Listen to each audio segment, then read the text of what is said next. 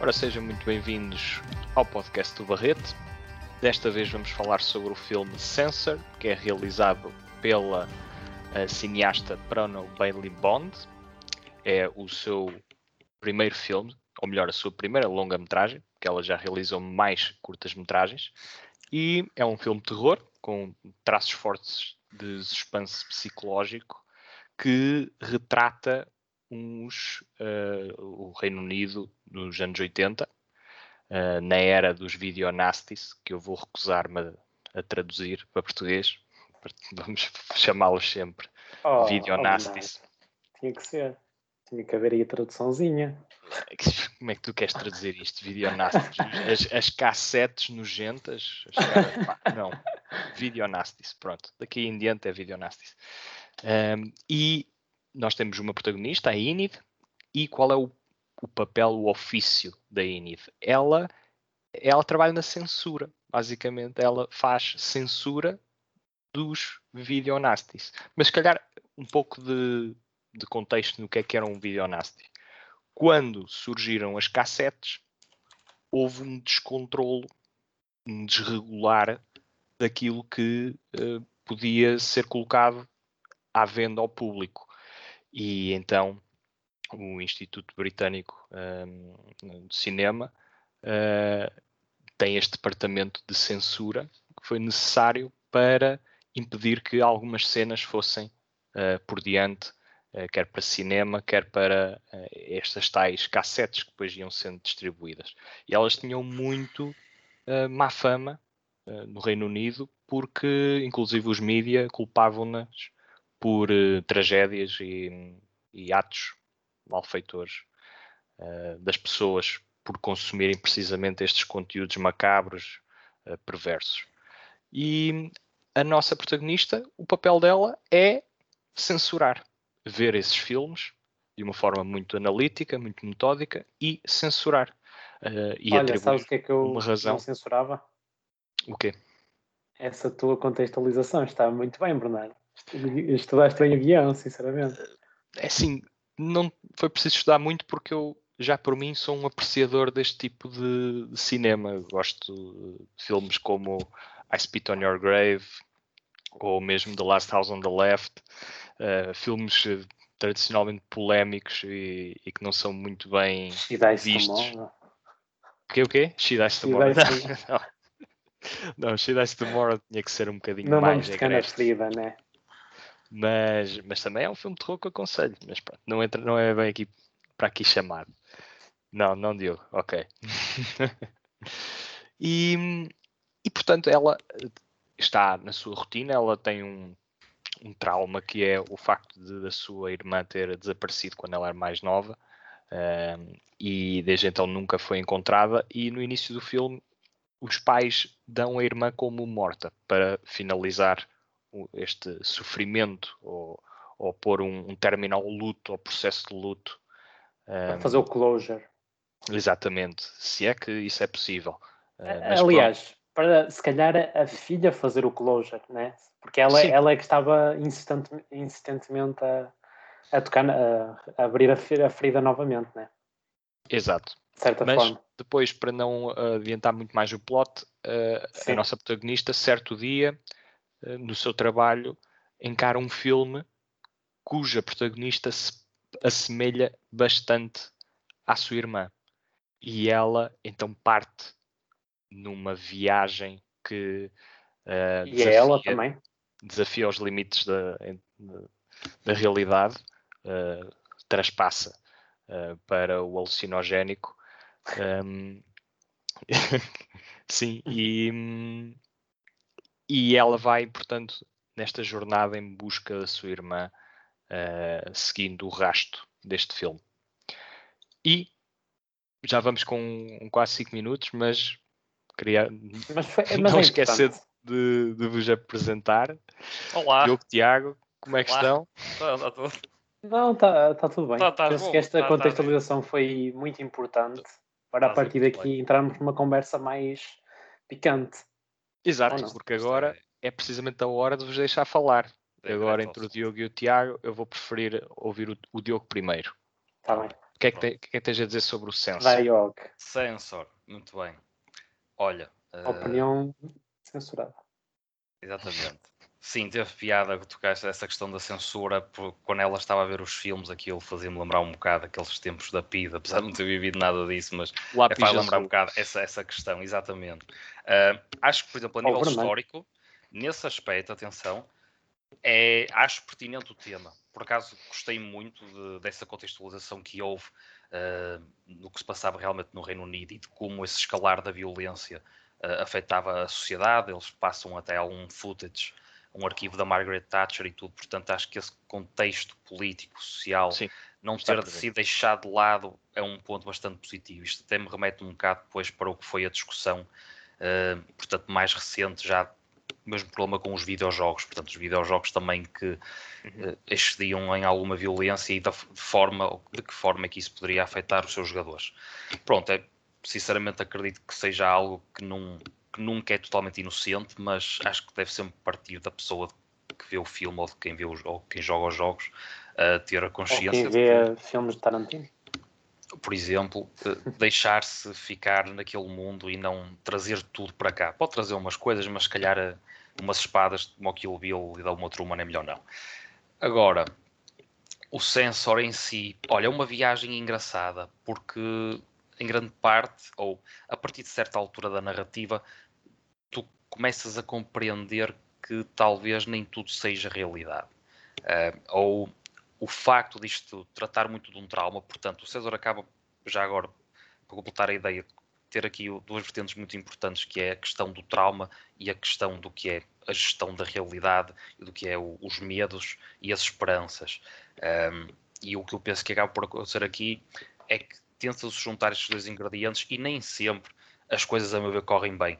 Acho que o, para onde o filme se dirige é interessante, tem momentos, a meu ver, também uh, apelativos, diria, apelativos, mas no seu como geral, devo dizer que o final ou o destino compensa mais do que propriamente a viagem.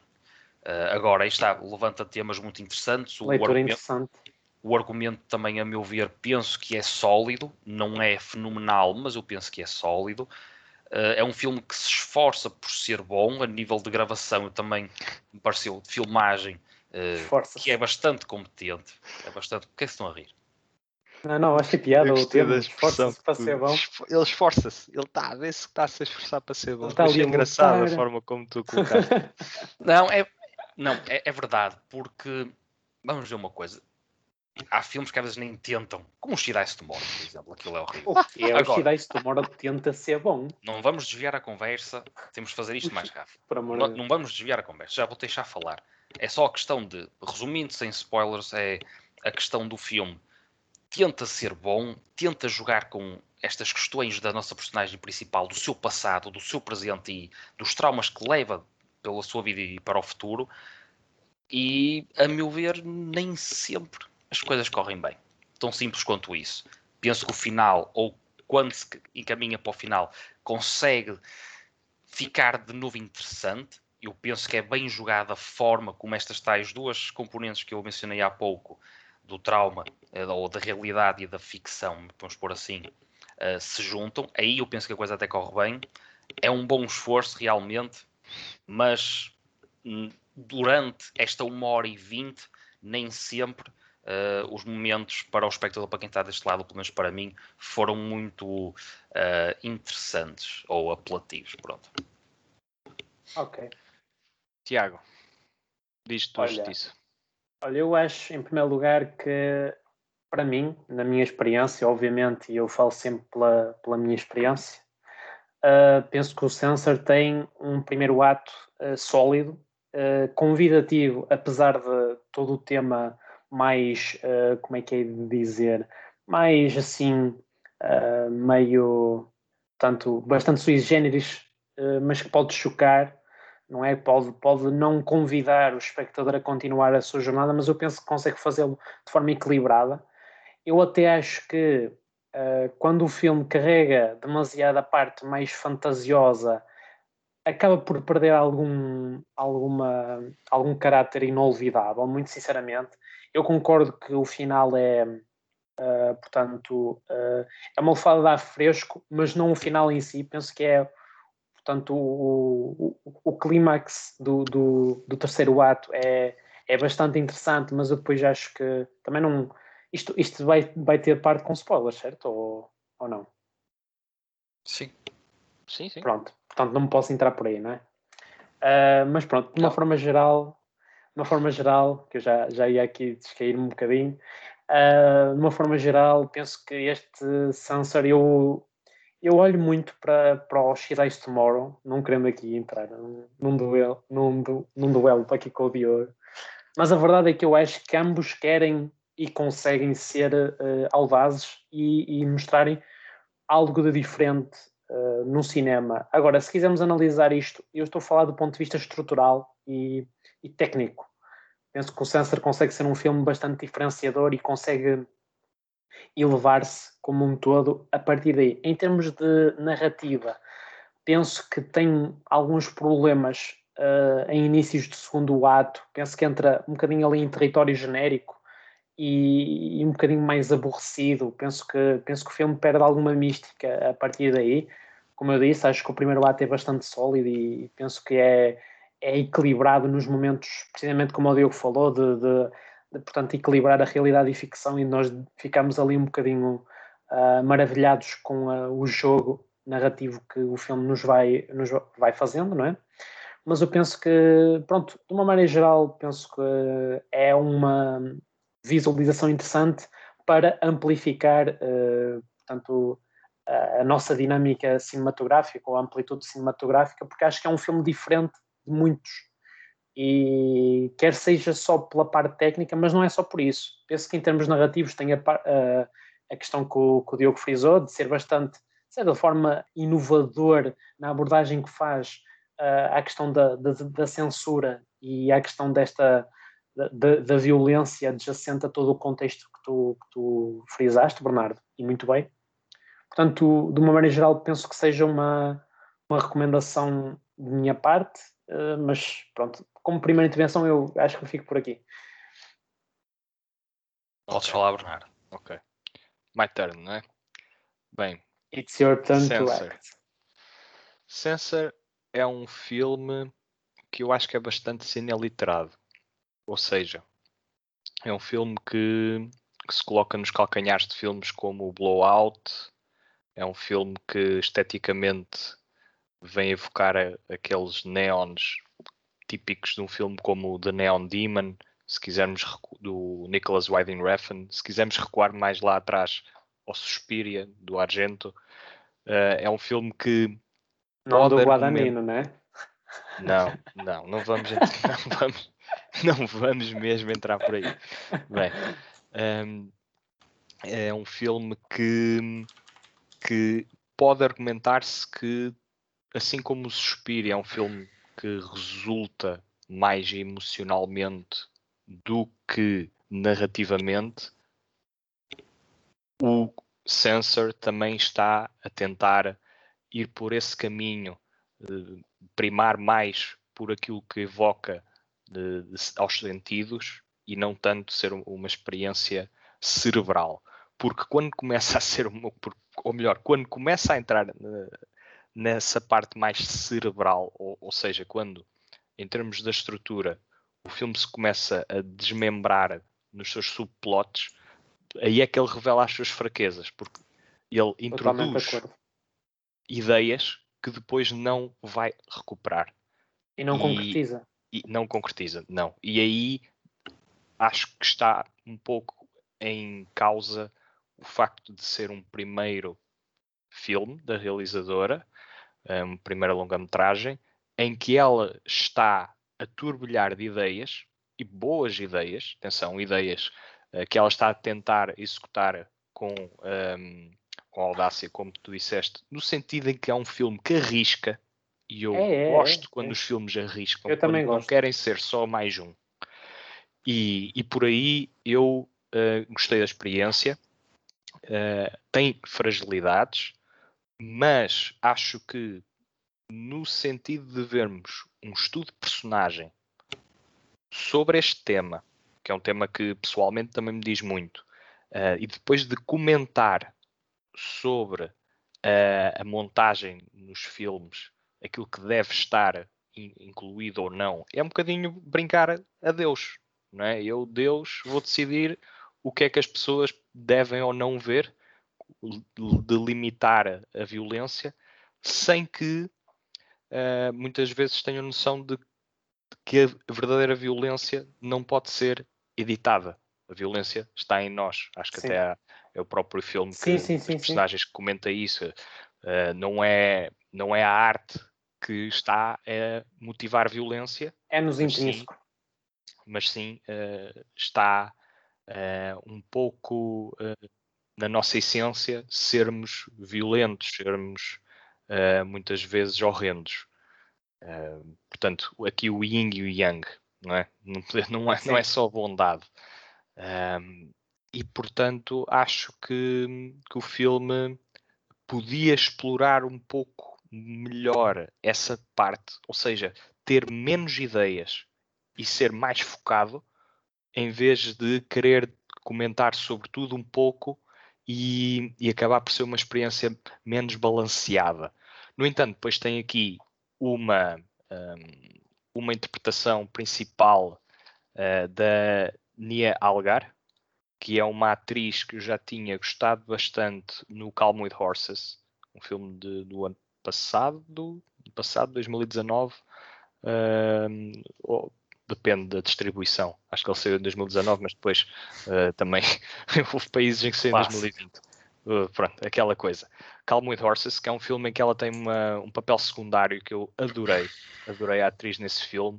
E aqui acho que ela levanta muito uh, uh, assim, o, a bitola deste filme, porque ela tem uma personalidade estoica pouco emocionalmente envolvente, mas, isto é o que ela aparenta, porque dentro dela ela também turbilha de emoções e de emoções muitas vezes elas negativas, o que faz com que o filme uh, tenha na essência um narrador que não é de confiança para a audiência. E, sim, sim.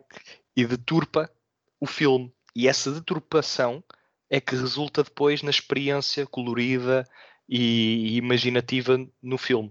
Portanto, nós estamos aqui perante uma personagem que pá, precisa de terapia Pronto, é o que ela precisa. Ela precisa nós chegamos ao fim do filme, nós chegamos ao fim do filme e, e, conhecemos verdadeiramente a personagem. Portanto, em termos de character development, penso que o filme aí está perfeitamente pronto, acertado. Conhecemos os seus, a, a, sua, os seus problemas, não é? Conhecemos os seus problemas de um e ponto motivo de vista elaborado. Pronto, mas dito isto, eu acho que é um filme que, por muito imperfeito que seja, consegue uh, oferecer uma experiência distinta e que uh, está também nos moldes de algum do cinema que eu aprecio e, que, uhum. e portanto sou um bocadinho uh, biased, sou aqui um, um bocadinho uh, conivente vais, para vais com puxar a asa, né? Uh, não, sou um bocadinho conivente com, com os temas e, e, e, gosto quando, quando o cinema explora estas temáticas de uma forma não banal, mas é, em todo o caso, pouco balanceado em termos de, Sim, mas, da sua narrativa, daquilo isso, que faz com os seus subplots. Quando estás em dúvida entre aquela meia estrela, vai batendo para, para dar essa meia estrela, não é? Eu, eu entendo isso. Sim, sim, se bem que eu ainda estou aqui a debater no, eh, em que Está estrela. Estou aqui a debater eh, ainda. É Sim, vocês vão dá-las primeiro, como é óbvio. Portanto, Sim. queria depois do que eu Vai disse também, antes de passarmos para spoiler, muito rapidinho, Diogo, estrelinhas. É, não, não é fácil.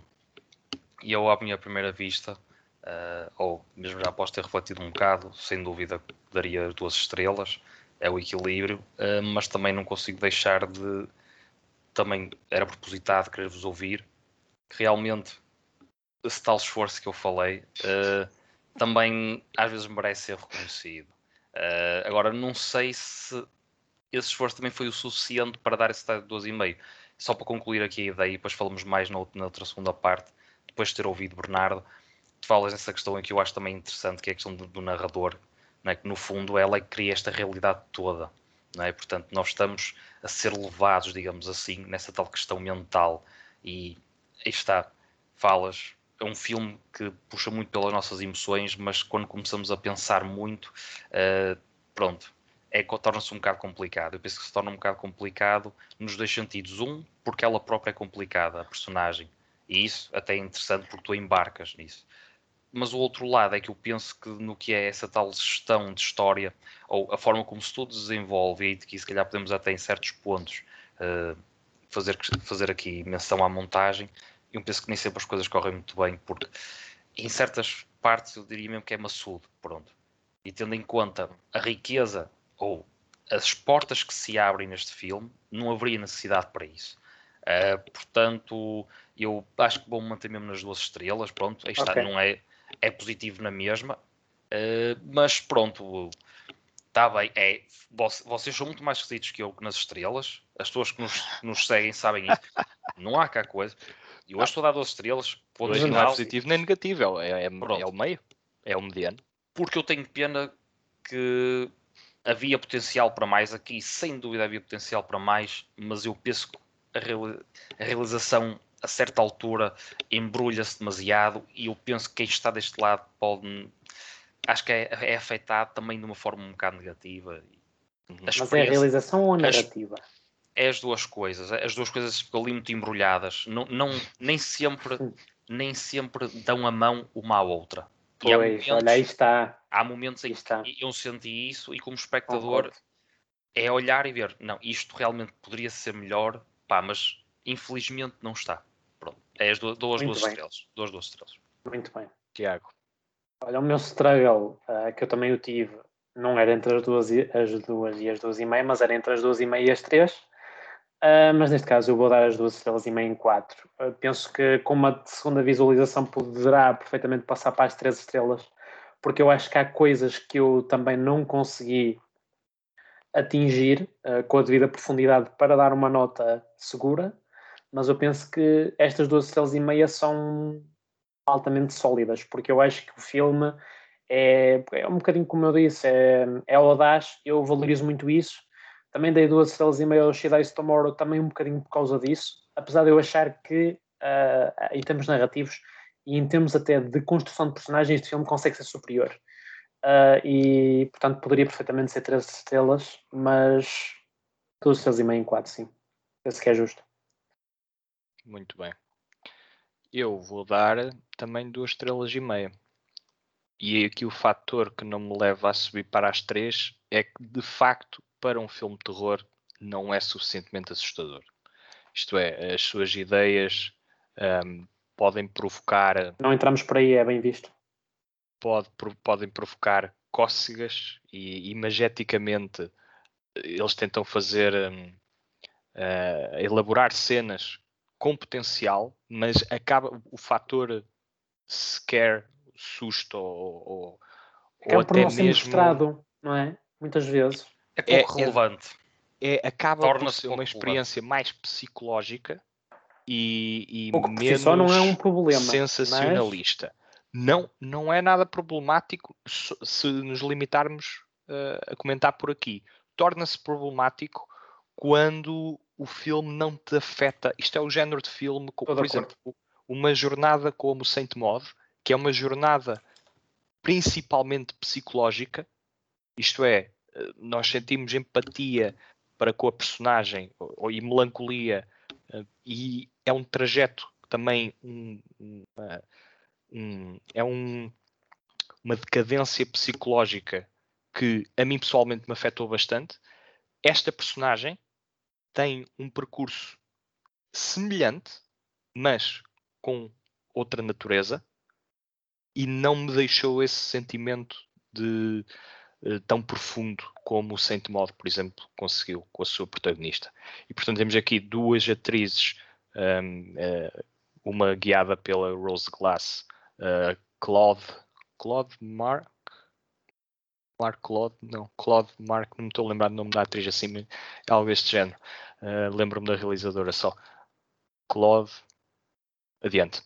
duas grandes atrizes, só que uma, o filme está muito mais focado e ela consegue brilhar mais também por aí, e noutra é uma atriz que dá tudo, dá o que tem e o que não tem, acho que consegue ali um equilíbrio entre o estoico e o envolvente, mas chegamos ao final da sua jornada e o impacto é diferente para menor, e como tal, pronto, duas estrelas e meia. Dito isto, o Barreto está em todo lado, podem consultar e devem consultar o site www.ubarrete.com para assistirem não só também aos podcasts através uh, a partir do site, como também aos artigos diários, sendo que esta próxima semana o Barrete vai estar de férias. Férias. Que também é merecido, uma vez que isto já vai com, com muito tempo, mesmo muito, mais de um ano, sem, um ano. Uh, sem interrupção de conteúdos e portanto também merecemos umas férias. Fazer uma retrospectiva também. De vez em quando. Exato. Exato. Ah. Para inovar. Chegamos aqui, ideias novas e vai ser uma loucura. E frescas. E refrescadas, exatamente. E tirando isso, podem, se não ouviram os podcasts do Barreto para trás, há um repertório que, é que, que já vai longo e, e também vos convido a ver pelo YouTube ou a ouvir Spotify, Anchor, iTunes, Google Podcasts por diante. Está lá, malta, está lá. Um agradecimento também aos nossos patronos que apoiam todos os meses este projeto, que, na minha opinião, que é uma opinião que está, pronto, né, um bocadinho moldada, é um projeto de valor. É um projeto de valor. Malta, até já. Até já. Até já, pessoal.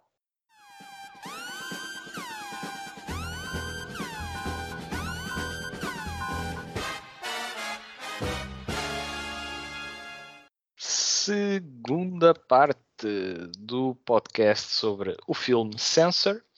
Vamos entrar agora então em território de spoilers, portanto, apertem o cinto e, se ouvirem o capitão falar, é porque em princípio há turbulência no avião.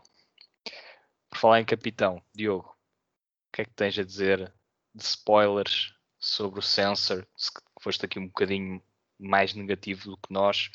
Se quiseres começar por explorar uh, as questões dos subenredos, aquilo que achas que ficou menos organizado na narrativa para que a experiência não seja tão redonda, tão completa para ti. Não, não falo. Pronto. Eu falo, eu mas, falo. mas eu não te dou censura. Não, então pronto. Eu sou muito contra a censura. Muito bem. Uh, mas deixa-me falar. Uh, peraí, já, já vamos lá. Aqui fiquei a matutar na questão uh, do character development. Tu até fizeste essa Sim. comparação com o Saint Mod, uh, e nesse aspecto, até boas lembranças. E aí está, tu tens um, um crescimento, uh, a meu ver, saudável e pronto, saudável no sentido do que é obra cinematográfica, ok? Saudável para a insanidade, não é? Porque é Sim. umas 10 para personagem de uma forma bastante completa. Tu aqui, a questão é que na nossa. Mas a narrativa proporciona isso atenção. Sim, mas olha uma coisa, a questão é o que eu senti aqui, já é a minha crítica desde a primeira parte, é que a narrativa não tinha que se prender só a isso. E a, a narrativa foca-se ah, muito neste, no lado do trauma da, da Enid, Enid Baines.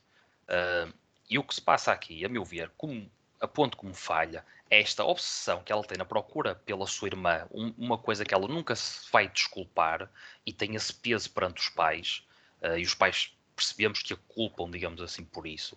Nós vamos uhum. compreendendo que, que, a falha esteve dela em não uh, ter estado lá, ou ter estado lá, mas abandonou a irmã, por assim dizer.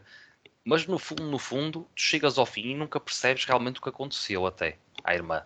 Houve um desaparecimento, não consegues perceber muito bem se houve uma, uma terceira pessoa envolvida ou não. Uh, aquilo é, é transporte, é, ela transporta aquilo o filme todo uh, como sofrimento, e é nessa, nessa altura que nós também vamos uh, sendo obrigados a viajar com ela naquele trauma, o que torna o filme um bocadinho mais pesado, uh, mas depois acaba por ficar umas pontas soltas, a meu ver, no que é. Fica totalmente uh, em aberto isso. O mundo mais real. Porque agora dizes-me assim, ok, Diogo, mas aquele fim, não é? será que aquilo também era feito? Não era? Quando ela matou não, aquele, não aquele homem ao machado no fim, O filme, eu acho que não há, não há ambiguidade. Tenta, o filme tenta provocar então, um bocado. Então qual é o verdito? Tenta provocar... O verdito. Desculpa, Diogo, fala. Não, mas olha, agora até estou curioso, olha disso. Acho que o verdito é que ela, e eu agora para chegar ao verdito tenho que ir só dar uns passinhos atrás, porque aquilo que o filme está a comentar verdadeiramente é o facto de nós atingirmos um tal ponto, portanto, nós somos, uh, nós somos irracionais, por muito que tentemos organizar as coisas racionalmente. E quando nós não conseguimos explicar alguma coisa, ok, calma. Estou o Tiago a escrever.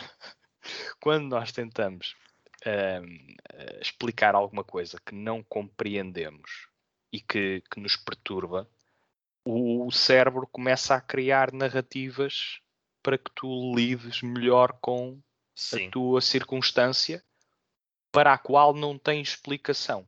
Posso, se... posso só dizer uma coisa, Bernardo? Vou dar uma do Gustavo Santos, pode? Não sei se isto vai ser censurado. Mas não, sobre isso, Santos, não é. a mente chama-se mente porque nos mente todos os dias. Fica aqui, okay. fica aqui essa neste frase caso, Neste caso, até é bem aplicado. Neste caso, até é bem aplicado. Sem dúvida. Porque, porque o filme acaba por ser. Portanto, se dividimos o filme nos três atos clássicos, o primeiro é realista, o segundo é assim uma fusão entre realidade e uh, ficção, e o terceiro ato já é full ficção. É um delírio é um delírio completo. E, e tu concordas delírio, que o primeiro resulta melhor? Ou não?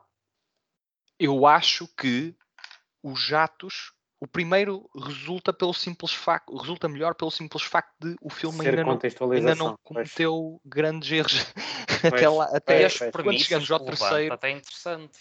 Aquilo que levanta é interessante. A forma como desenvolve, nem tanto. Mas mas é o, que eu o filme também. tem uma lógica e é por isso que eu não consigo dar uma nota inferior a, a duas e meia. É que o filme tem a sua lógica no, no que não é lógico. Sim. Isto é, o filme começa na realidade e como e é a se vai deteriorando, o filme é a sua mente incapaz de lidar com a verdade. E a verdade é que a sua irmã desapareceu. E ela começa a encontrar um refúgio naquele filme começa a crer que a ficção seja a realidade e depois isto também complica-se com a questão da censura e aquilo que pode ser visto e não ser visto e aquilo que deve ser visto. Sim. Mas aqui o, o, real ponto é que ela, ela, o trajeto dela acontece porque o cérebro dela começa a criar narrativas para lidar com uma situação para a qual ela não encontra uma solução. E isto é Sim. profundamente natural, humano, por isso é que eu disse na primeira parte que a protagonista precisava de terapia. Isto era não só porque vê coisas brutais todos os dias e algumas desumanas, o que só por si é motivo de, uh, de desculpa, entre aspas, para ir ver um, um para consultar um psicólogo, um, um profissional, um especialista. Uh, não é que seja preciso motivo para isso, mas este sem dúvida que é um fortíssimo. E, além disso, ela tem aquele peso, aquele trauma não curado e ela nem coloca um penso rápido naquele trauma. Ela precisava de, um, de uma recuperação de meses e ela nem um penso rápido se digna Não, deixou aquilo, deixou, deixou aquilo escorrer. Deixou, Sim. deixou infectar. Até abriu, abriu mais. O push é depois a forma como ela vai uh, lá e abre mais aquilo. É a forma como aquilo desenvolve. Daí eu não achar que há ambiguidade sequer. Aquilo é uma loucura no final e ela está completamente imersa na loucura. Tu, durante o filme, percebes? É bem visto. Ela é uma pessoa uh, muito solitária, uma pessoa que já tem essa ferida, como vocês acabaram de dizer, e a própria profissão dela uh, incita muito uh, a, a, este desgaste mental, porque tu Sim. percebes que é, é um ponto de ruptura. Está, por exemplo, a segunda metade do segundo ato, e depois já o terceiro ato para finalizar as coisas, é esse tal delírio, porque é uma pessoa que chega ao ponto de ruptura e ela chega a esse ponto de ruptura. Agora aqui a questão também é, pondo isto de uma forma mais geral, tu, Bernardo, tens mais experiência até com os filmes de terror.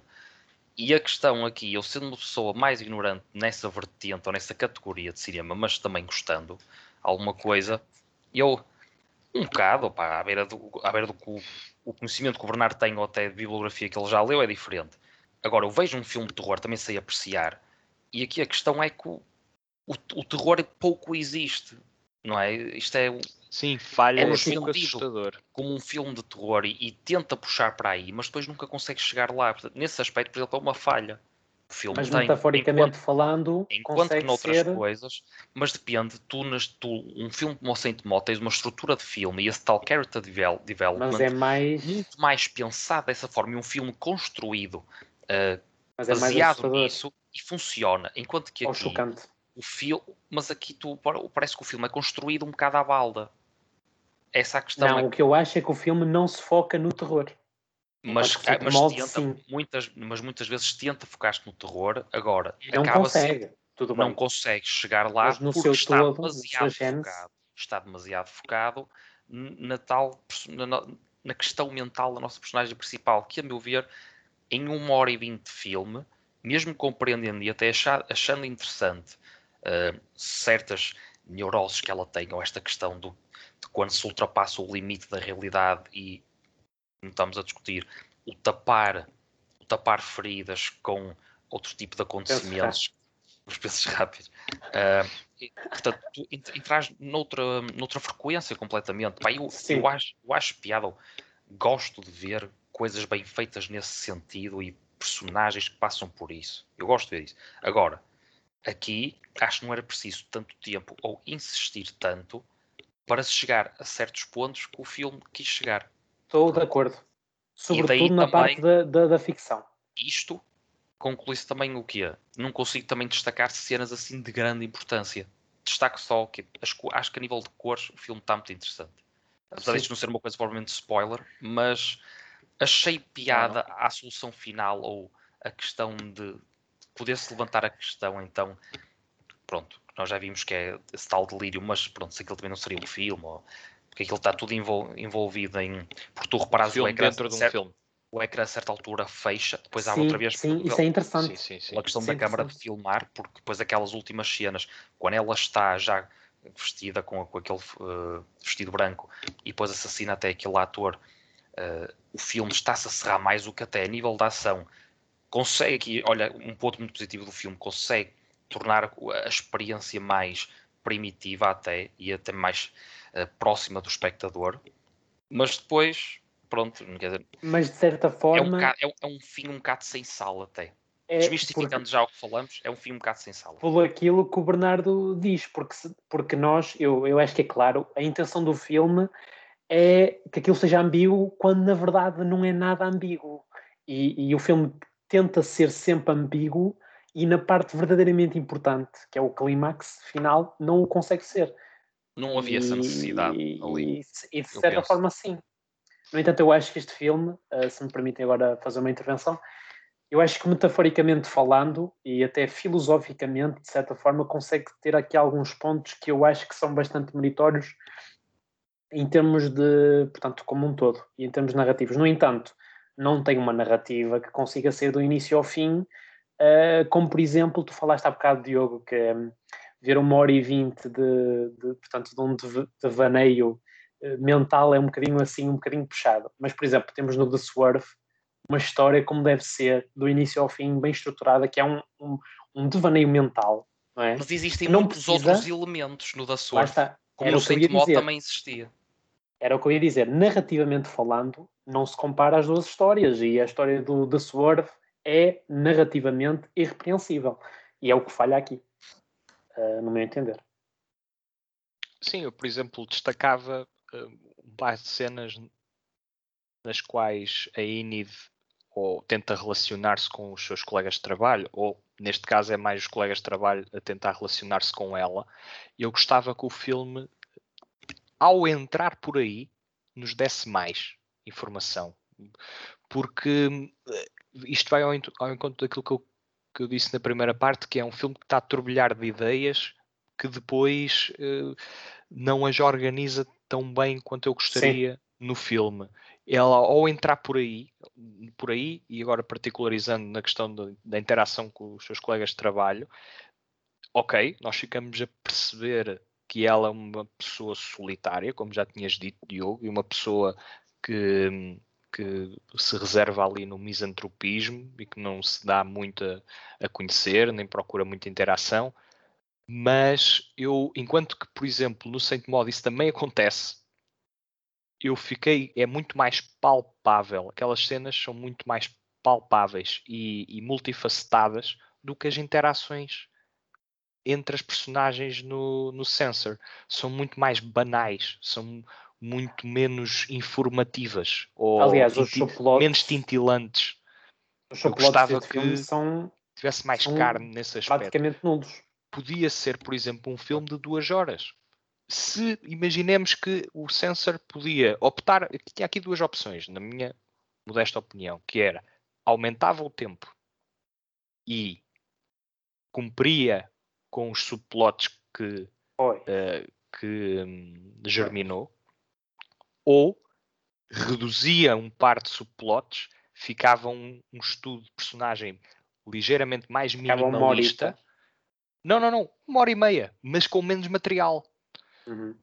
E mais foco, talvez, um, talvez. comentário mais agudo. Até porque... porque não há cenas sem ela, praticamente. Acho que não há mesmo.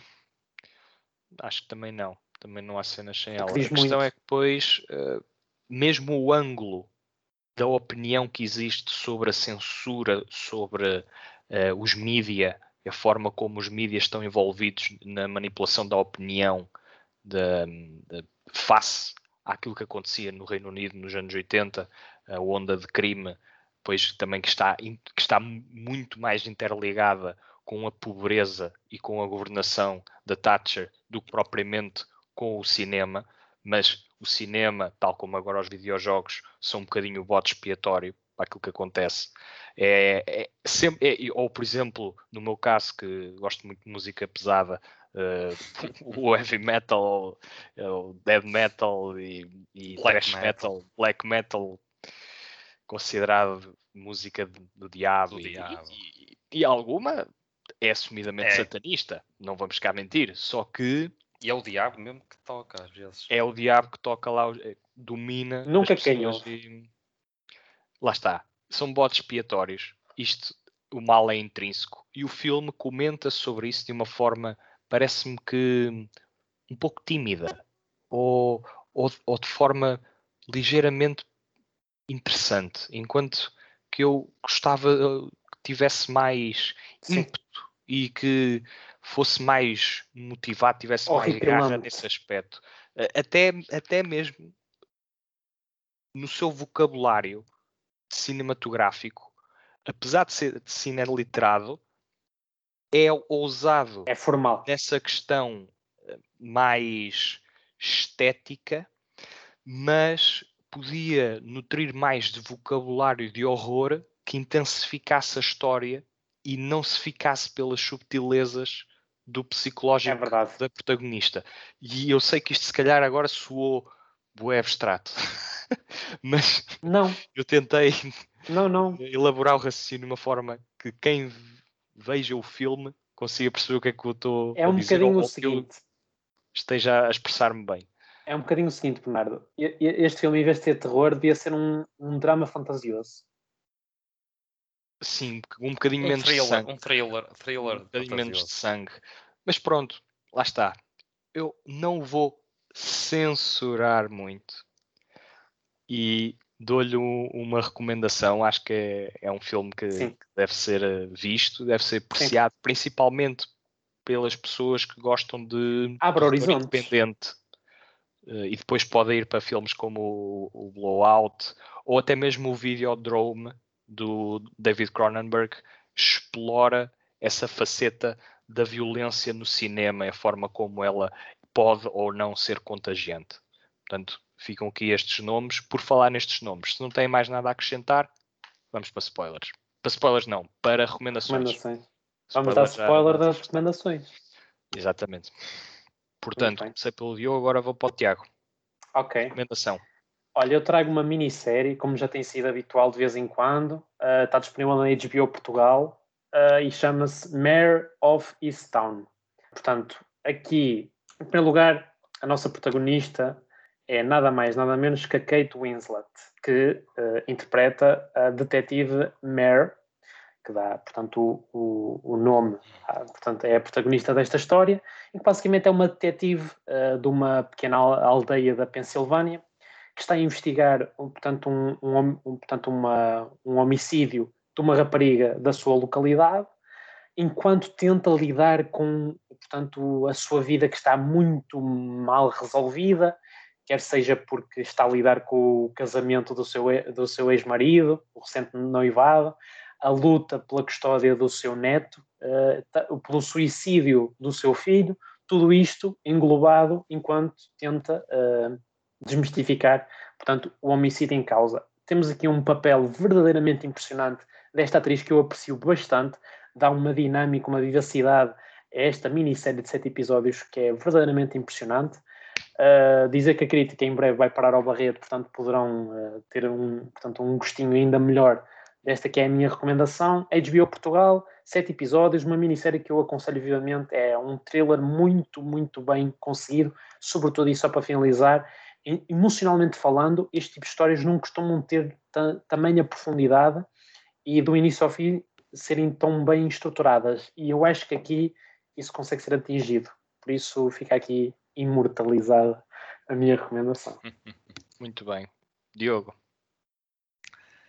Olha, a minha recomendação é uma coisa também bastante recente. Uh, fui vê-la ao cinema há poucos dias e título original Four Good Days, em português, Quatro Dias a Teu Lado, um filme realizado por Rodrigo Garcia e que tem no seu uh, palco, no seu esplendor, na sua capa, a Glenn Close e a Mila Kunis. E o que é que retrata isto? Retrata uma história verídica uh, de uma mãe e de uma filha, onde a filha uh, era toxicodependente e lutou contra o vício da, das drogas, neste caso mais precisamente a heroína. Esteve viciado durante 10, 10, 12 anos pronto, e o filme retrata, digamos, uma espécie de nível temporal, foca-se numa semana uh, decisiva na vida da, da personagem está pela Mila Kunis, portanto depois a Glenn Close interpreta a mãe, a Deb, e pronto, penso que isto é uma recomendação é super intenso. O facto de saber que a história é real também admite que pode criar mais alguma intensidade a quem vê o filme. Agora penso que tanto a Glenn Close como a Mila Kunis já deram muitas provas do, do seu talento, principalmente a Glenn Close. Uh, portanto, aqui até se calhar a performance para o Oscar ou muito próximo disso como atriz secundária. Mas aqui até se calhar poderíamos ter o mesmo problema de eram duas atrizes principais ou duas atrizes secundárias. É um twist como houve no, já agora nestes, nestes Oscars passados. Que eles nem sempre são pois. muito criteriosos. É? Que desta vez não seja para melhor e para pior ao mesmo tempo. Né? Exatamente, Vamos lá ver. Exatamente. Uh, mas mas deixa-me só aqui fazer uma, uma pequena pergunta, Diogo. Faz. Porquê é que achas que o filme está tá, tá mal cotado neste momento pelos críticos? Qual deles? O que estás a falar. O Forte dias a teu lado. Pá, não sei, assim de repente estou aqui no MDB dá 6.5, mas eu não olho muito a isto. Uh, não, eu até falo da, da nota dos críticos, uh, do Metacritic. Não vi ainda, não sei, não sei. Estou a falar só mesmo por experiência própria, nem não, não vi, não sei. Não sei, agora. Não, estava a perguntar só então parte, da provocação, obviamente. Tendo visto já em sala de cinema, para mim é uma recomendação, sem dúvida, se tiverem a oportunidade, vejam, uh, porque a nível dramático, tu, também gostas muito de evocar esta expressão, não é? Tiago, e gostas muito de focar aqui nos dramas. Este filme é um drama muito bom, com duas atuações fabulosas. E não tenho mais nada a acrescentar. Vejam o filme, ah, vão ao cinema. Máscara. Muito bem. Portanto, a última recomendação é minha e é de um filme que, pá, sempre aqui, ok. Uh, foi o telemóvel. Bem, sobre um filme chamado Miss Violence, de 2013. Sim, Diogo. Mas tem. Anos. Ah, pois. Olha aí. Festa. Estamos para verem que estamos a fazer o podcast a mais horas. Bernardo, uma salva, uma salva de Eu tive que selar a porta do meu quarto e o telemóvel já. Parabéns, senhor Bernardo. Parabéns, Bernardo. Já e a recomendar, vamos eu, lá. Epá, vamos recomendar isto rápido, não é? Vou fazer uma recomendação rápida. Esta que eu achei muito interessante. Foi um filme que eu deitei-me e ia ver qualquer coisa em streaming. Apanhei isto assim, no género, vamos ver o que é que isto dá. e acabou por ser uma surpresa espetacular que no final fez deu-me vontade de tomar um banho, porque Ok. Sim, porque o contexto. Isso, sujo? É, bastante. O contexto e o subtexto uh, são pesados. E o filme então chama-se Miss Violence, é de 2013, é um filme grego. É um filme que retrata uma menina no seio de uma família grega que no seu 11 aniversário comete suicídio em plena festa de aniversário. E o filme retrata o que é que levou essa rapariga a cometer suicídio. E o filme está inserido naquela vaga do novo cinema grego, eh, que é um cinema muito esquisito, muito bizarro. Filmes como o Canino, ou o Alpes, ou o Attenberg, que é aquele cinema que é muito sui generis da Grécia, que é um filme que está contaminado pela crise financeira da Grécia desde 2008 e que desde então tem evocado uh, narrativas muito imaginativas e críticas sociais muito agudas, e é um filme que está dotado de um suspense psicológico elevadíssimo, mantendo sempre um distanciamento para com as suas personagens que nos torna os juízes da situação. Portanto, ao recusar um ponto de vista específico, nós estamos a ver situações da forma mais clínica possível e conseguimos obter um, um entendimento uh, global e holístico da situação e quando nos percebemos realmente o que se está a passar é aterrorizador, mantendo -se sempre um registro dramático, ou seja, este não é um filme de género, é um drama, mas consegue ser mais aterrorizador do que, por exemplo, o Sensor, que entra no, no território do terror e do thriller. Portanto, temos aqui um, um drama que, não sendo intenso, mantém um nível de suspense muito elevado e comenta sobre temas eh, macabros. Dito isto, muito obrigado, Diogo e Tiago. Eu vou atender o telemóvel. Ao revoir. Tudo bom, meu caro. Mal. Fiquem bem. Foi bom. Mandem os parabéns ao Bernardo.